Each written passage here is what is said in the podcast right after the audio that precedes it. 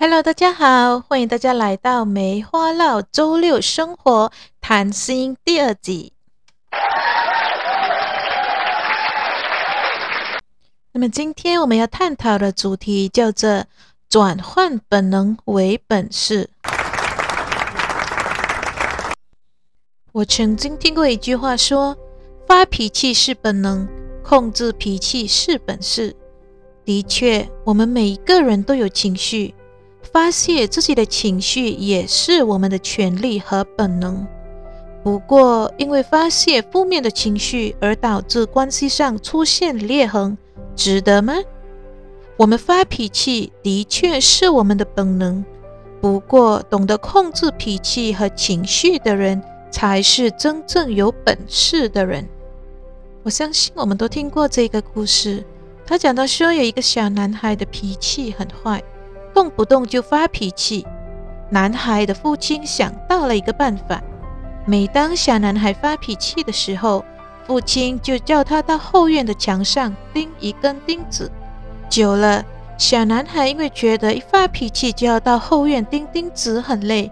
久而久之，就学会了懂得控制自己的脾气。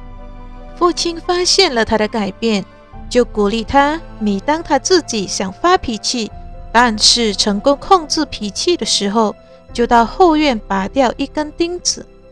慢慢的，墙上所有的钉子都被拔光了。小男孩非常的兴奋，也感觉到很自豪，匆匆忙忙就跑向父亲，告诉父亲他成功了。他学会了控制自己的脾气，父亲就带着他到后院，问他：“墙上你看到了什么呢？”小男孩回答说：“我看到钉子都被拔光啦。”小男孩的父亲就说：“虽然钉子都被拔光了，不过曾经钉上钉子的墙上所留下的这一个钉痕仍然存在。”这个故事给我们最大的领悟，并不是小男孩成功了控制自己的脾气，而是在他成功控制了自己的脾气以后，当他往回看，他所留下的钉痕，曾经留下的伤痕仍然存在。这就是控制脾气的重要性。我们应当学会管理我们的情绪和脾气。重点并不是在于我们发完脾气后的低声下气的道歉，而是每一个怒吼的背后，在每一个说气话的背后，听着心里所留下的伤痕，在我们道歉以后仍然会存在。也因此，让我们学习把本能化为本事。每当我们要发脾气之前，让我们先想想，为了发泄情绪，在他人心里。留下痕迹值得吗？